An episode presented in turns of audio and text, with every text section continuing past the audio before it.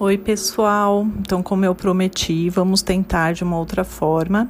Eu vou gravar aqui o áudio da aula 7, que foi uma aula que ficou com áudio bem baixo, não deu para ter uma boa compreensão. E a gente vai tentando assim nas próximas, tá? Então, a aula 7 é sobre a prevenção de complicações no período pós-operatório. No período pós-operatório, a primeira unidade que vai receber o paciente é, é a RPA, que é a recuperação pós-anestésica.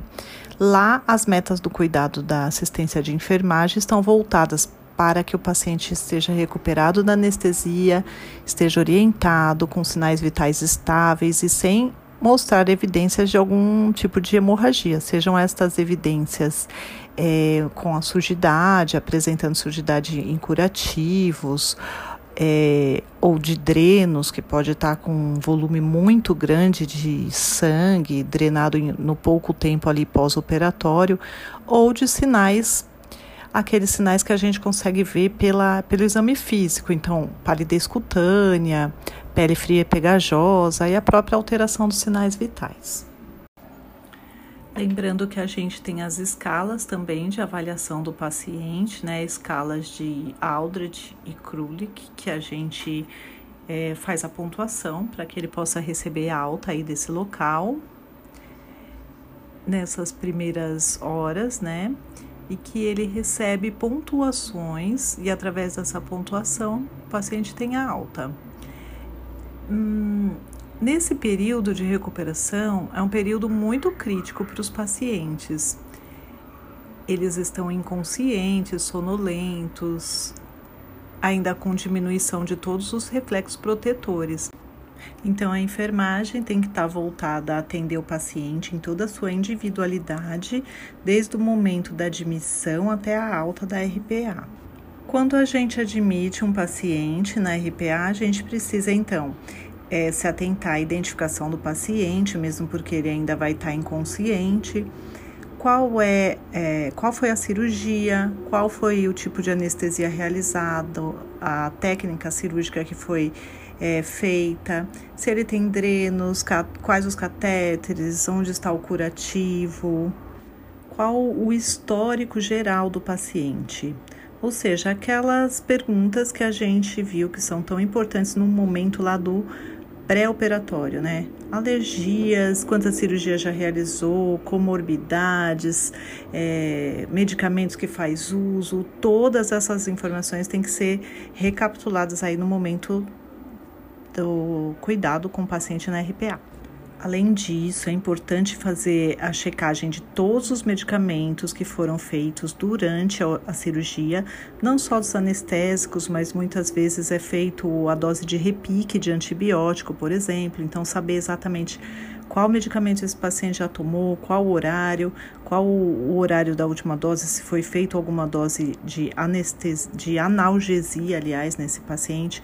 Todas essas informações são muito importantes líquidos que foram administrados na sala, se for feito alguma biópsia ou se na cirurgia teve algum achado ou alguma intercorrência, complicação durante o ato cirúrgico. A avaliação inicial desse paciente, então, precisa estar focada em cinco pontos importantes aí pela ordem da prioridade. Em primeiro lugar, função respiratória, observando aí a profundidade, a natureza das respirações, se as vias estão permeáveis, como que está o nível de saturação. Em segundo lugar, a função circulatória, avaliação da pressão arterial, coloração da pele, pulso, como que está a frequência e a regularidade desse pulso. Em terceiro lugar, a própria incisão cirúrgica, né? A questão de observar sangramentos, porque todo paciente que é recebido na RPA vai estar com a incisão cirúrgica e um curativo ali naquele primeiro momento, que é um momento crucial que ainda pode ter sangramento. Em quarto lugar, a avaliação do nível do nível de consciência, a capacidade aí de responder aos comandos, né, se o paciente está sonolento ou já está desperto. E em quinto lugar, avaliação da temperatura e dos valores hemodinâmicos como um todo, além dos drenos e catéteres. Lembrando que a avaliação dos sinais vitais na RPA né, deve ocorrer de 15 em 15 minutos na primeira hora, 30 minutos nas duas horas subsequentes. Depois disso, Caso estejam estáveis, eles vão ser verificados a cada 4 horas durante as primeiras 24 horas, ou seja, lembrando que o paciente ele fica no POI, né, que é o pós-operatório imediato nas primeiras 24 horas. Lógico que ele vai receber alta da RPA, mas mesmo na internação esse paciente ainda é considerado como crítico. É preciso ficar atento nos sinais do paciente, por exemplo, a sonolência é característica, todo paciente que vai chegar na RPA vai estar sonolento. Porém, à medida que o efeito anestésico passa, essa sonolência tem que se ser diminuída também. Se o paciente continuar sonolento por muito tempo, pode ser uma indicação de complicação. Outra coisa é a presença de dor, né? Também é normal, conforme o anestésico, o efeito anestésico vai passando, a dor vai se manifestar no paciente. Porém, é aquela dor incontrolável, né? Que você administra opioides, que são os analgésicos mais potentes que tem, e o paciente não melhora, precisam ter aí interferência médica para avaliar, pode ser uma possível complicação. Isso demanda uma atenção bem especial, principalmente se a gente pensar nas interações medicamentosas, né? Um paciente que ainda esteja com resíduos dos anestésicos e que aí vai ser administrado opioides, os dois têm característica de deprimir o sistema nervoso central e, consequentemente, a respiração. Então, é um momento aí bem crítico que a gente precisa se atentar ao paciente, prevenindo as possíveis complicações. Além disso, é normal né, os pacientes apresentarem também náuseas e vômitos, até pelo próprio efeito anestésico, dependendo da cirurgia que ele realizou, pela própria manipulação. Então, todos os pacientes devem ser recebidos e mantidos com a cabeça lateralizada, para evitar aí uma possível complicação de broncoaspiração. A sede, soluço, distensão abdominal também são coisas normais, né, num paciente numa RPA, mas dependendo da situação ou da intensidade também pode indicar complicações. Por exemplo, a sede ela pode ser proveniente até dos próprios medicamentos administrados, como por exemplo a atropina, que ela causa um ressecamento na boca e quando o paciente retorna aí dessa condição, ele manifesta sede como um dos primeiros sinais.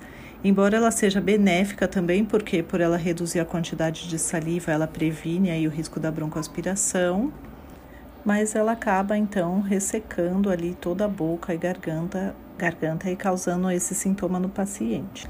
E aí é importante lembrar que não dá para ser oferecido água ou líquidos enquanto o paciente ainda não tiver com seus reflexos todos restabelecidos, né? E muitas vezes é oferecido uma gase só para umidificar o lábio. E esse paciente tem que estar totalmente desperto, então, para que ele possa é, beber água, né? Ter aí a, a prescrição médica da dieta liberada. Outra coisa comum são os soluços, né, que são espasmos diafragmáticos intermitentes, causados aí pela paralisação do nervo frênito ou até mesmo pela manipulação, uso de sondas ou colocação do paciente para drenagens, né? Às vezes durante a cirurgia é passado uma sonda e o líquido do conteúdo aí vai ser drenado durante o ato cirúrgico ou até após o ato cirúrgico. Ou até mesmo pela distensão abdominal, né, o acúmulo desses líquidos no conteúdo é, na região gástrica, né, e aí causa também esses soluços. Pode ser causado também pela temperatura da sala cirúrgica, que sempre é fria, ou o paciente estar molhado, né? Às vezes, durante a cirurgia, sei lá, é, caiu algum líquido é, ou o paciente está molhado por urina mesmo, então tudo isso tem que ser verificado na RPA para ver se o soluço é uma coisa ali fisiológica que vai passar logo ou se pode ser alguma indicação de complicação. Se esse nervo frênito foi muito manipulado, se teve alguma ruptura, precisa ver se é um soluço fisiológico ou patológico. A distensão abdominal é em decorrência aí do acúmulo de gases, muitas vezes aí no abdômen, na região gástrica ou no intestino. é uma manifestação muito frequente aí no pós-operatório de pacientes, né, submetidos a qualquer tipo de cirurgia, mas principalmente as da região abdominal. Se dá pela diminuição do peristaltismo, deglutição de ar ou mesmo a manipulação dos intestinos. E essa distensão pode causar, além do desconforto, né, pode ser o motivo das dores e até dificuldade respiratória. Então, a orientação aí nesse momento, na RPA ainda, né, é que o paciente não converse muito ao retornar aí o nível de consciência, porque ele pode ainda estar tá deglutindo ar, que faça a, a movimentação passiva no leito, né, porque o estímulo à deambulação precoce vai ocorrer somente na unidade de internação mesmo e a administração de medicamentos aí para eliminar os gases. Falando um pouquinho dos cuidados com os catéteres, né? Lembrar que os catéteres são porta de entrada para micro-organismos, é a principal fonte de contaminação e de infecção dentro do ambiente hospitalar. Então, desde, desde da introdução do catéter, na verdade, mas pensando aí nas complicações do pós-operatório, na RPA começa aí essa fase do pós-operatório, eu preciso adotar todas aquelas medidas, né? Uso de é, suave de álcool para fazer a desinfecção dos conectores, administração de medicamento com técnicas assépticas, tudo aquilo que a gente já vem falando e que vocês já fizeram até mesmo nos estágios por aí afora. Além disso, os cuidados com a ferida operatória já começam aí nessa parte também da RPA, né, observando a sujidade. Porém, é importante a gente lembrar que a retirada aí da, do curativo da incisão, ele vai ocorrer nas primeiras 24 horas. Então, mesmo tendo sangramento, a gente não pode manipular, tem que colocar uma gase por cima. Se o sangramento estiver muito intenso, vai ser o médico que vai intervir e que essa ferida operatória tem que estar protegida aí até as 48 horas, porque é o tempo de cicatrização da pele. Então, protegida na hora que o paciente vai ao banho, mesmo que o médico venha para avaliar essa ferida operatória e fale para o paciente ir para o banho, a gente tem que orientar ele da importância de proteger nas primeiras 48 horas. É, os pontos devem ser muito observados também, né? O, a retirada dos pontos acontece ali entre o sexto e o sétimo dia do pós-operatório. Ela não pode ser muito tardia, porque o próprio organismo às vezes vai absorver esses pontos e eles vão virar fonte de infecção. Se eles infectarem Medidas como drenagens de pus e retirada dos pontos devem ser realizadas, né? Tipo uma leve expressão assim para drenagem da, de secreção purulenta, se houver. E na vigência de complicações da ferida operatória, a retirada dos pontos acaba sendo um pouco mais tardia. Dentre as complicações pulmonares que podem ocorrer aí com os pacientes, a telectasia, pneumonias e a hipoxemia são as mais frequentes. A telectasia é a expansão incompleta do pulmão, e aí a gente tem uma imagem ilustrando um pulmão em colapso, né? Causado por uma atelectasia, causada geralmente pela falta de mobilidade, de exercícios respiratórios ou do estímulo da tosse. Então, por isso é importante a gente orientar os pacientes desde o pré-operatório ainda, né, sobre como tossir de forma eficaz, para que a gente possa estimular aí a inspiração e a respiração é, profunda, fazendo exercícios respiratórios dessa forma. E aí, quando ele chegar nessa fase do pós-operatório, ele já sabe, já foi orientado e aos poucos, junto com a enfermagem, ele vai fazendo esses exercícios. É preciso também, então, a gente ficar atento a esses sinais aí de desconforto respiratório, de espineia, é, roncos, sibilos na hora da respiração. As pneumonias são causadas, né, principalmente porque os pacientes no, no período operatório, eles vão ser intubados, então os cuidados na intubação têm que ser muito bem observados para evitar uma pneumonia aí associada à ventilação mecânica, que é um dos procedimentos bem comuns em vários tipos de cirurgias. E aí ficar atento aos sintomas que o paciente pode apresentar, né, como a elevação da temperatura, né, hipertermia, sinais aí de desconforto respiratório também. A tosse pode estar ou não presente, assim como a presença ou não de secreções, né? Agora, na hipoxemia é quando ocorre a diminuição de oxigênio circulante no sangue. Diversas causas podem estar envolvidas nessa situação, como por exemplo obesidade, cirurgias abdominais, problemas pré-existentes já nos pacientes. O paciente vai apresentar então uma baixa saturação de oxigênio, observada ali pelo oxímetro digital, as extremidades frias, cianóticas, tremores. No geral, para evitar essas complicações, a conduta de enfermagem deve ser a de estimular os exercícios respiratórios. Existe até um equipamento né, chamado espirômetro que pode ser utilizado para essa finalidade. A administração de oxigenoterapia, se prescrito, é, a orientação da tosse, para que as secreções sejam mobilizadas, porém essa tosse tem que ser de uma forma para não causar outras complicações, como a dor ou mesmo romper os pontos da cirurgia. Bom, uma outra complicação muito frequente também nesse tipo de paciente, né, no paciente cirúrgico, é a trombose venosa profunda.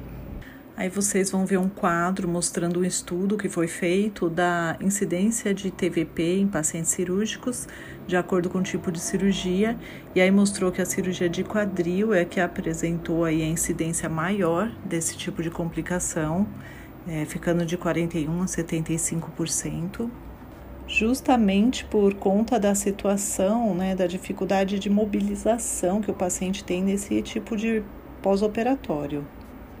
E aí, nessa situação, né, onde o estímulo a uma deambulação precoce vai estar super impossibilitado, de acordo com o tipo de cirurgia, a movimentação, é, as medidas preventivas, aliás, tem que estar voltada então para o uso de meia de compressão ou para uma anticoagulação, com o uso de medicamentos prescritos e lembrar que a meia de compressão muitas vezes não basta, né? Preciso ter meia de compressão e o compressor pneumático para evitar que fique aí uma situação de trombose venosa profunda que pode se agravar, né, e deslocar esse trombo e causar até um edema agudo de pulmão, uma consequência bem mais grave para o paciente, colocando aí ele numa situação iminente aí de morte.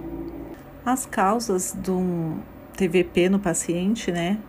É, quer dizer, os pacientes que têm a maior probabilidade de ter, né? Que a causa é a situação da imobilização. Mas a, o estresse é um fator aí agravante para isso, porque ele interfere ali em toda a coagulação da circulação sanguínea. Então, o simples, o simples fato do paciente estar sendo submetido a uma cirurgia e estar tá ansioso com essa situação já pode ser um fator agravante.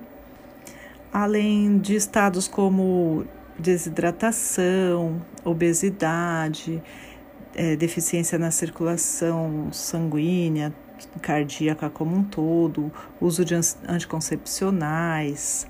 E os sinais, sintomas que o paciente vai estar tá apresentando, né? Vai ser dor nos membros inferiores, cãibras, edemas, Bom, as ocorrências de infecção de sítio cirúrgico, infelizmente, são muito frequentes, também é uma complicação que está é, presente em várias situações invasivas, mas na questão cirúrgica, ela envolve todo um tempo de cirurgia, tem cirurgias que é, até por três meses podem ser consideradas ainda como infecção de sítio cirúrgico o sangramento também é uma complicação muito importante. Aí a gente vê algumas imagens, né? O sangramento é normal dependendo da situação, porém ele tem que ir evoluindo, né? A situação do hematoma ali apresentado no segundo dia de hematoma e ali no sexto dia já evoluindo, desaparecendo. Então ele passa de uma coloração é, arroxeada para uma esverdeada, depois uma alaranjada, até que ele desaparece. Tem que ser assim a regressão da situação do sangramento peri-incisão. Toda a questão do preparo da pele antes, durante a cirurgia, é muito importante ser considerado, né, para prevenir a infecção do sítio cirúrgico. A duração da internação do paciente, né, tem que ser o mais curta possível para que ele não tenha contato com os patógenos presentes no próprio ambiente hospitalar toda a questão do preparo da pele antes, durante e após a cirurgia, né? Antes com preparo com banho é, pré-operatório, durante com os antissépticos que são passados na pele, após com os cuidados com os curativos, tudo isso é muito importante para prevenir a infecção do sítio cirúrgico as técnicas utilizadas durante a cirurgia, os materiais esterilizados, a própria técnica operatória, né, tem técnicas mais invasivas, tem outras menos invasivas, a própria sutura também, que deve ser o mais eficaz aí para o fechamento dessa ferida operatória. Então nós temos que ficar bem atentos, né, aos sinais de infecção, como elevação de temperatura, é, sinais flogísticos peri-incisionais, ou dor, muita dor na ferida operatória. E muitas vezes, se a ferida está muito infectada, como nessa imagem, por exemplo, a conduta vai ser abrir novamente a ferida operatória, a colocação de drenos, além de altas doses de antibiótico terapia. Normalmente, os sinais aí de uma infecção de sítio cirúrgico se manifestam entre 36 e 48 horas mas podem passar desapercebidos também, principalmente porque o paciente tomou doses profiláticas de antibiótico e ainda estará recebendo antibiótico nesse período. E para vocês terem uma ideia, né, até o trigésimo dia do pós-operatório pode ser considerado infecção de sítio cirúrgico, dependendo da cirurgia até muito mais, né, de algumas por três meses.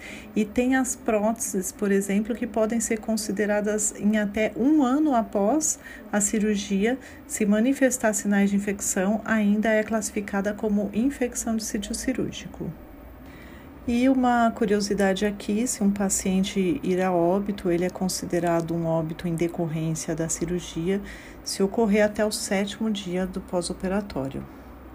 E a última complicação aqui que a gente vai falar é sobre a situação da hipotensão e choque.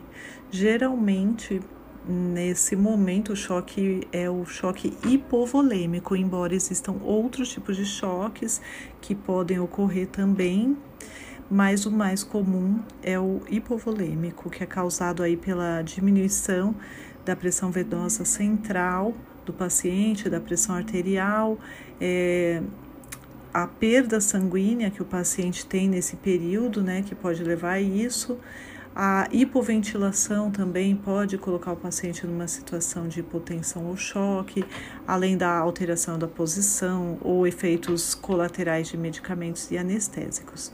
É preciso ficar muito atento aos sinais e sintomas, né? Que se o paciente estiver monitorizado é, com catéteres que vão estar lá mostrando os valores de PVC, de pressão arterial, é, frequência cardíaca aumentada, né, taquicardia, palidez da pele, ou a pele fria e úmida, respiração rápida, cianose, o pulso geralmente fica fraco e filiforme, que é um pulso bem fininho ao toque, é, ele pode ficar bem rápido. Então, é um pulso que você sente como se fosse um capilarzinho batendo assim, bem rápido, além da diminuição do débito urinário.